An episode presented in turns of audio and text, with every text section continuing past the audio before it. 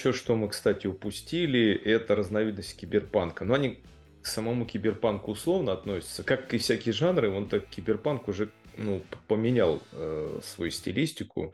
Вот ты, кстати, называл э, два, две картины полнометражные. Я последнюю точно смотрел. А первую, они по игре ли это было тоже, где надо играть? Э, вот ты сказал. Automata? Да, она по игре. Там еще только красивое как бы... начало, там на капли падают на фортепиано, такой медитативный, да, там вот. Э. А я не помню, по то ли да, то ли нет. Я вот саму игру не играл, я именно только вот аниме смотрел, потому что, ну, игра, она на PlayStation, а я э, ПК боярин, поэтому не особо получилось бы поиграть.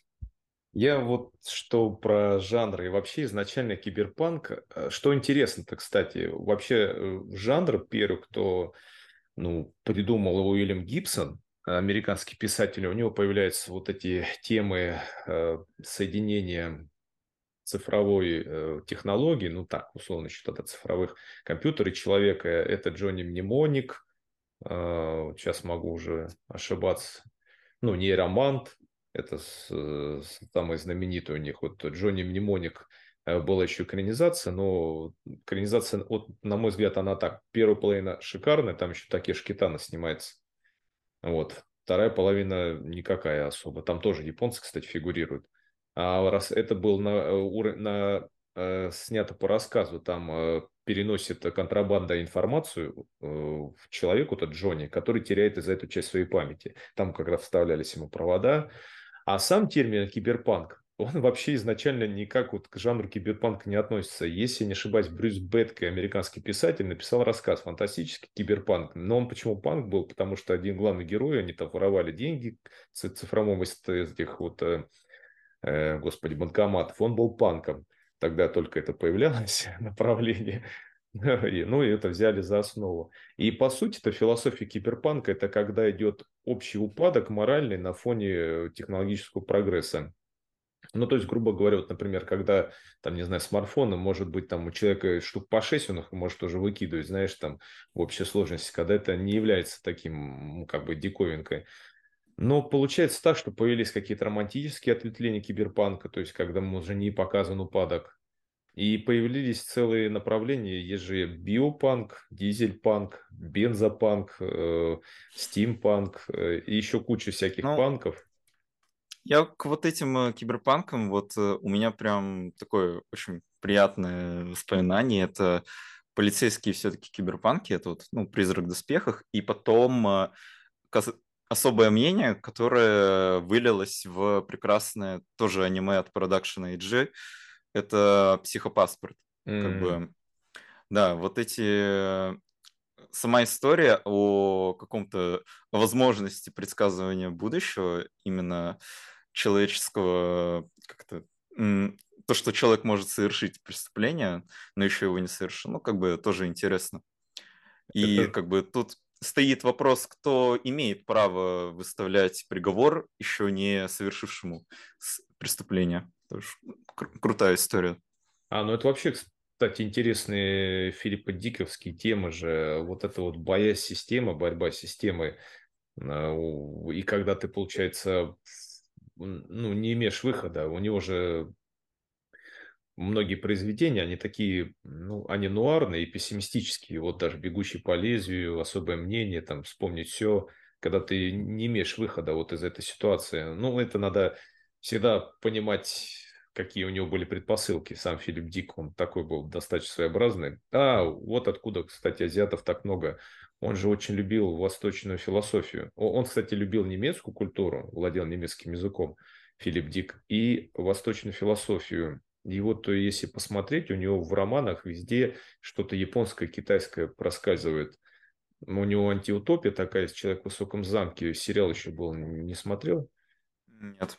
Эм, там Не альтернативная был. концовка Второй мировой, Нет. когда побеждают, э, ну, побеждает э, ось, это Рим, Берлин, Токио. То есть фашисты побеждают, и, угу. а, а Соединенные Штаты поделены, оказывается, север немцами, а юг японцами оккупирован. То есть, да. Ну, такая история из разряда Вольфенштейн, где да, идет да, да, да. победы немцев и, в принципе, процветания.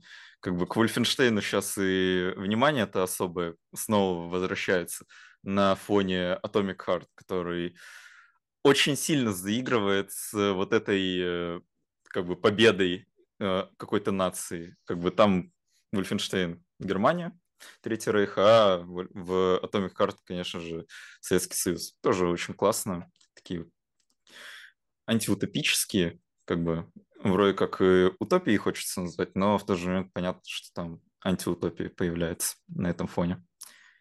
Как бы ультраправая, ультралевая повестка ну, всегда не самое приятное, что может ну, существовать в мире. Ну да, по сути, красный... Ведет к деструктиву. Красные и коричневые диктатуры, они одинаковые. Просто деление у одних, грубо говоря, по нации, у других по классу, но это тоже тот же самый расизм там по почему не делим. А мне вот еще вспомнился, я в детстве улюбил аниме Гайвер. Ну, это не, очень... я такого не смотрел. Ну, он, Наверное, очень знаешь, старое. Одно, ты знаешь, э, не, была экранизация 2000 какого-то года аниме, но он почему-то выпал из повестки. Э, вот я не знаю, хотя по всем стилю он достаточно мог бы быть популярен.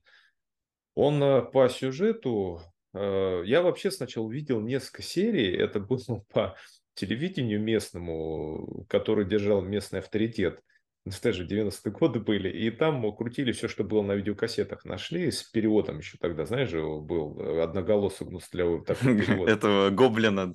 Нет, ну, Гоблин тогда еще был э, Не молодым еще. парнем. Вот. Это были Володарский, а потом э, забыл фамилии. У них почему-то у всех был дефект, они говорили в нос.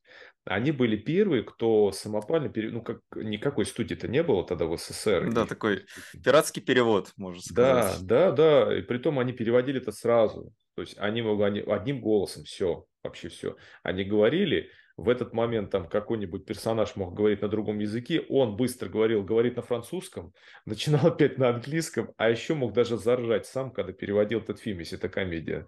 То есть это было ну, сейчас это смотреть невозможно, но тогда это было вот... Они были классные переводчики все, и они были первые, кто это делал. И вот это было тогда аниме в плохом качестве, в каком плане? Это же ловило на... Ну как, надо было поймать волну еще. Я не понимаю, кто робот, какие-то зверолюди, там что-то ужасное, там что-то как кровь, мешанина, там он жесткий такой мульт. Но мне он прям как-то запал своей эстетикой. А там потом так было, что по сюжету остатки от древней цивилизации пришельцев, которые вели войну, от них осталось биоружие. Гайвер – это такой какой-то ну, блок, который, когда попадает на человека, он из него делает биоробота, в который в определенный момент он может надевать доспехи. Вот. Но эти как бы доспехи находятся в какой-то параллельной реальности. То есть он их не видит рядом с собой, пока не произойдет нужный момент. Он такой, знаешь, а Железный человек, только более киберпанковский такой вот, потому что он-то сам как биомасса, знаешь, такой он, он не чистый как вот робот в э, западных, знаешь, как Железный человек, а вот именно японский, знаешь, с рогом таким, знаешь, вот, ну, такая эстетика вот у них. И он оказывается против... школьник, естественно, школьник, старшеклассник, оказывается противодействие с корпорацией Хроносом, которые ну, для своих нужд выращивают в людях в общем, э, в специальном растворе, делают из них, ну, таких типа оборотней. Они в какой-то момент становятся такими ужасными монстрами разного толка. А оказалось, что... Ну, можно сказать, был... Евангелион такой... Э, ну, типа, как да, бы да, да. Биооружие такое да, созданное да, да, человеком. Это потом тоже популярно было. И, и там, а там философия состояла в том, что когда-то это была вот эта неземных цивилизаций борьба, но в результате осколок этой войны попал на Землю. Поэтому появились там люди, и вот эта звериная сущность, которую они убрали пришельцы, они вот Хронос возвращали.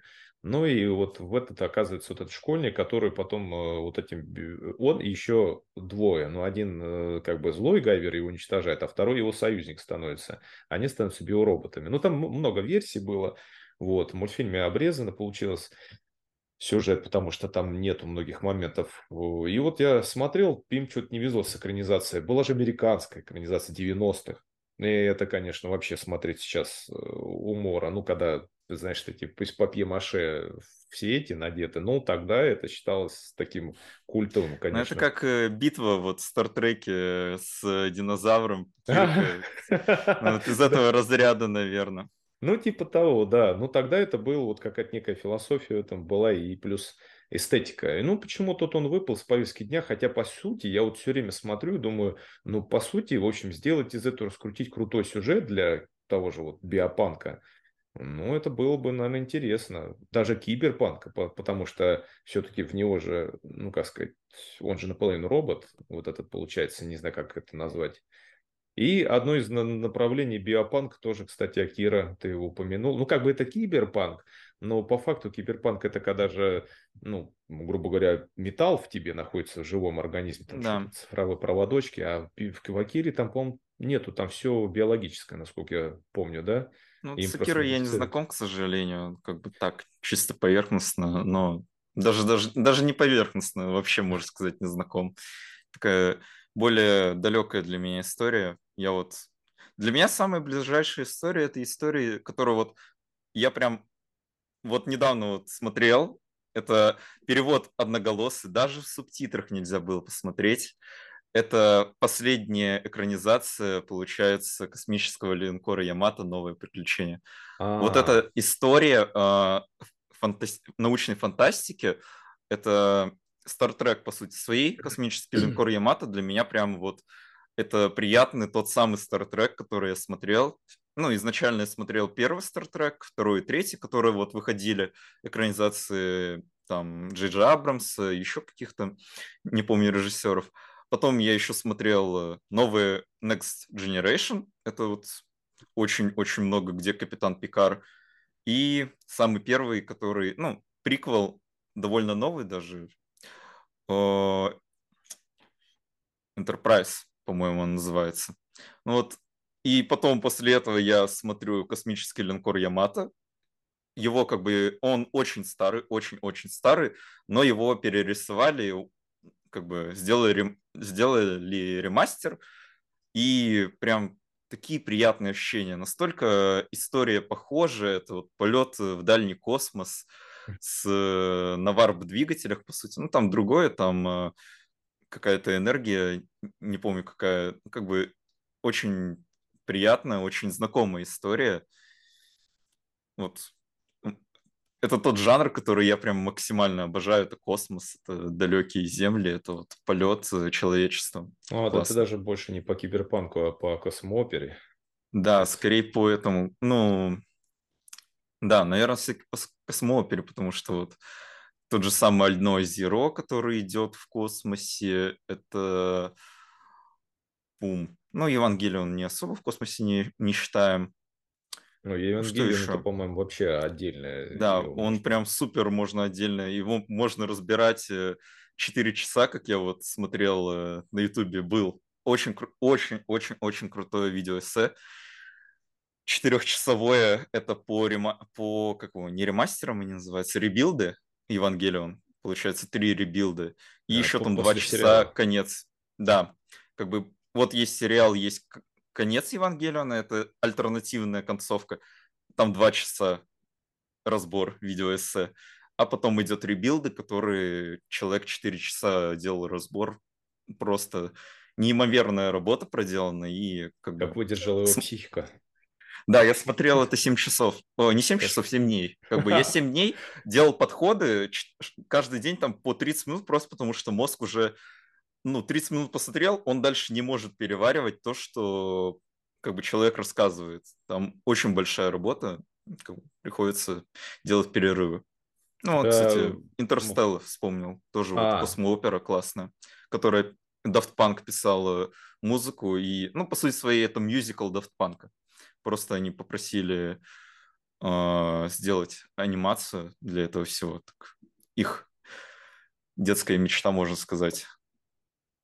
А мне про кос- космооперы вспомнилось, там уж другой же жанр затронем. Я э, пишу для канала, про фантастику мы пишем там втроем.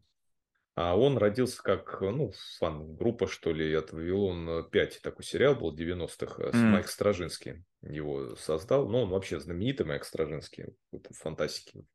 И, ну, конечно, э, он, ну, как смотрится Внешне он, конечно, смешно смотрится с этими инопланетянами, знаешь, вот похожими все на людей, только на маски.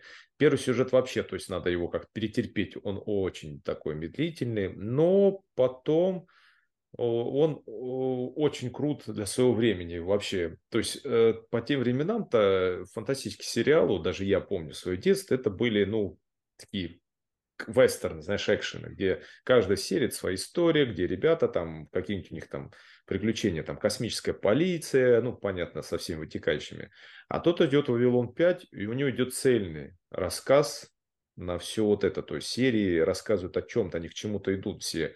И там показаны все политические интриги. Вот эта философия политики, макиавелизм, когда вот эти интриги дипломатов идут. То есть там вот, вот настолько вот это все, знаешь, вот ты смотришь больше не из-за того, что это космос, а из-за того, что это ну, просто очень круто смотрится. И из таких тоже ты напомнил мне ранних космоопер. А, ну это на Одиссее Стэн Кубрика. Ну, посмотреть ее, конечно, надо прям мужество набраться. Одиссею, да, я как бы хотел посмотреть, а потом э, понял, что космическую Одиссею, ну, нужно чуть-чуть больше как-то подключать мозг при просмотре, потому что там, ну, я понимаю, что произведение не такое, что в тупую можно посмотреть, и все станет понятно. Это вот как э, очень классный Трон, вот тот же самый Трон, возвращаемся, вот, который снимал Джозеф Косинский, его люди посмотрели и такие, ну, ты снял, мужик, очень простое кино. Попал отец его в виртуальный мир. Он пошел его спасать. Спас. Спасибо, как бы сюжет э, наипростейший. А потом э, как бы люди начали разбирать трон, люди начали вникать в это визуальное повествование, когда э, и они поняли идеи вот Джозефа Косински, они начали понимать, что это не просто та история, которую в тупую презентует, как бы там она более глубокая за счет своего визуала. И вот э, тот же самый э, был очень, ну почему был, он до сих пор есть, э, довольно современный мультик Wolf Walkers, он полностью нарисованный от э, руки. Э, он получается, да, он нарисован от руки, там очень интересная такая графика, и там э, тоже очень важно визуальное повествование. Как бы есть животный мир, это как бы, ну, там по, по большей части волки, и мир людей, как бы. И вот люди имеют такие острые грани, квадратные, просто потому что... И они сливаются с городом, тем же самым квадратным. И есть вот э, природа, которая имеет круглые вот формы, очертания. Как бы вот это, оно очень сильно конфликтует, э, враждует, как э, люди вторгаются. И как бы изначальная история тоже хорошо написана, но именно визуальное повествование там дает больше контекста, больше информации. Вот интересно, вот именно когда получается у автора сделать что-то большее, чем просто рассказать историю словами героя главного. Э, кстати, про Одиссею мы заговорили. Есть же продолжение «Космическая Одиссея» 2010 она начало 70-х была снята. Вообще, это же экранизация трилогии Артура Кларка. Там три части. И я сейчас, спойлер будет, э, тот космонавт, который вылетел в открытый космос, его же потом оживили, вернули за счет технологии, э, как там, биологического восстановления, между прочим, в одной из частей. Я прочел все три части, вот, и я понимаю, о чем там идет речь. Я уже просто смотрел фильм и понимал, а, ну, так это же вот. Ну, это потому, что я читал книгу а продолжение снято другим режиссером и вообще в другом стиле. Кстати, посмотри, а, а, интересное продолжение.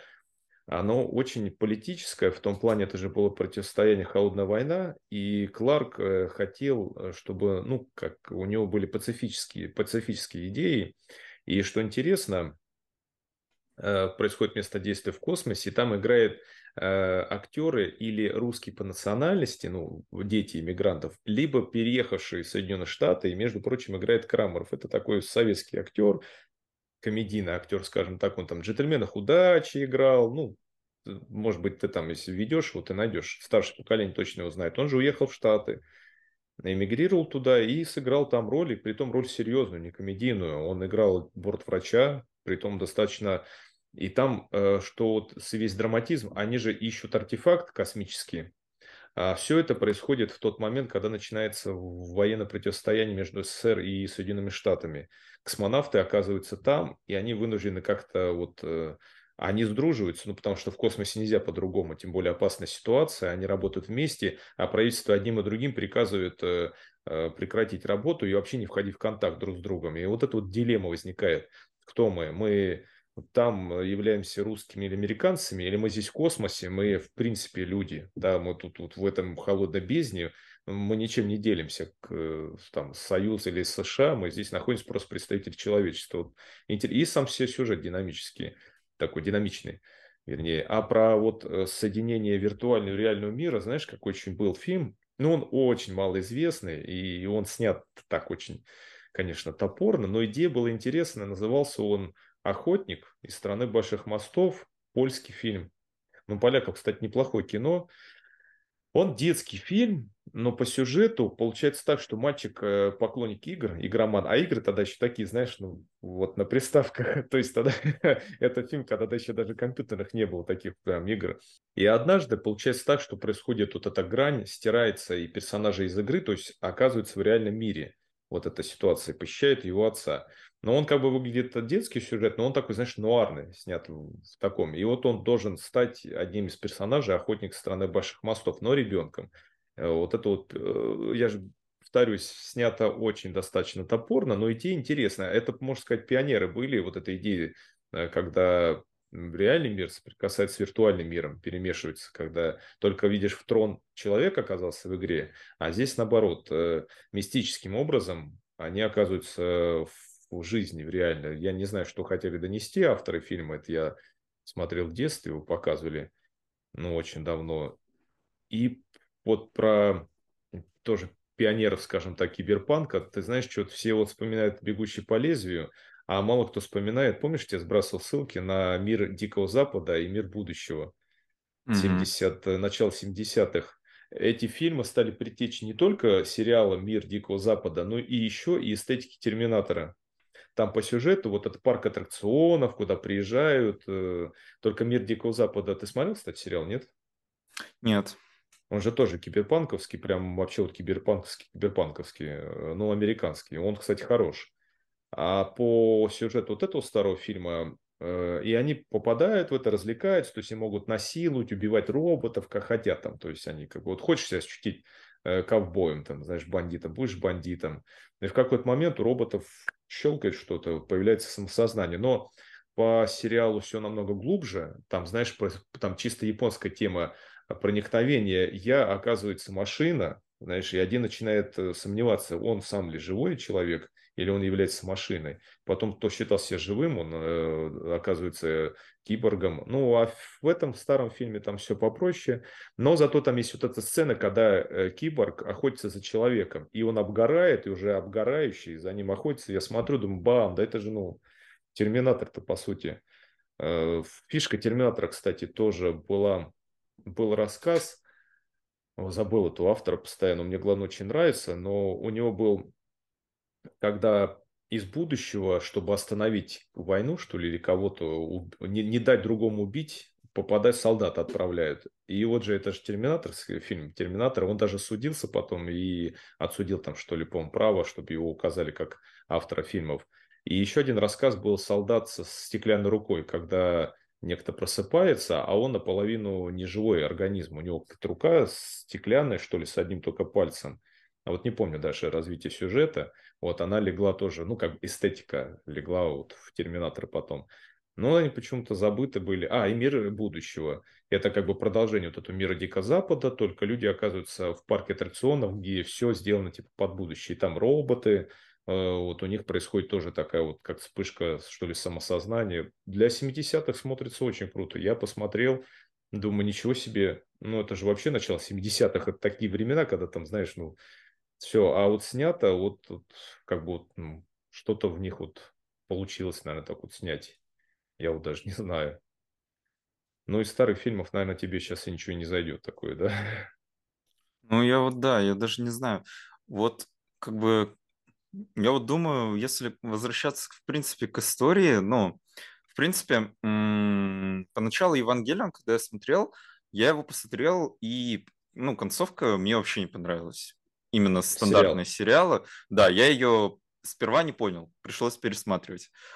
А, зато конец Евангелиона мне очень понравился, потому что это вот э, противостояние а, разных э, интересов людей. И, в принципе, вот эта история, она, блин, ну, очень э, нравится мне. И, допустим, тот же самый фильм «Полиция будущего», а, первый фильм, он был, не фильм, а сериал, был очень простым, но тоже интересным, который тоже Мамуро не писал, а режиссировал.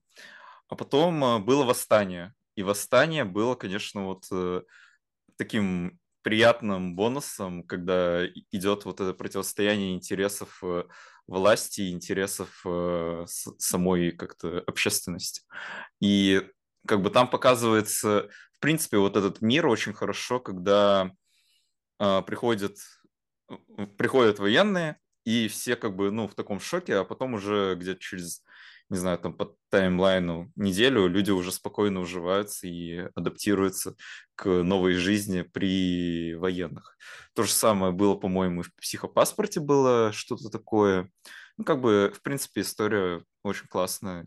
Вот именно вот это противостояние людей против людей, оно очень хорошо лежит в основе мека, и когда вот оно появляется, оно хорошо так э, сглаживает вот эти углы мек, э, то, что есть вот меки, оно прям хорошо ложится. Вот то, что уже не люди, как бы не, не мека и люди, а люди и люди сами с собой начинают уже свою вражду.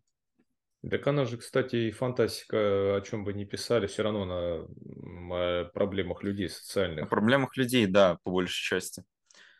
Тот же киберпанк, у него же основная идея тоже, я вот упустил, э, противостояние личности и системы же, самое главное вот э, в том же Робокопе. Да, в принципе, Призрак Доспех то же самое. Там-то, ну они же на самом деле, как бы, ну, противостояние идет чему-то такому давлению. Да, если брать первый фильм, то там э, есть э, искусственный э, интеллект, э, кукловод, который сделал само правительство, и, но при этом он э, смог сбежать и начал развиваться в этой системе виртуальной, после чего он начал уже свою историю с слиянием одного организма с другим, то бишь искусственный интеллект с андроидом, с Матока Кусанаги. И рождается вообще ну, такой новый организм, который имеет уже совсем другое мировоззрение. Что же? От системы убегает э, их творение. Вот, э, такой можно э, обобщить. Да, а у нас был неплохой сериал, между прочим, я сейчас удивлю всех, и тебя тоже, наш российский, он называется «Лучше, чем люди». И он прям очень неплох. По истории, он, ну, он каких-то там ну, 20-х годов, то есть он был недавно совершенно. По истории э, из Китая попадает робот-андроид, няня, но с, э, с сознанием. Это не просто... Ну, как бы там все андроиды продвинуты, но место действия в России.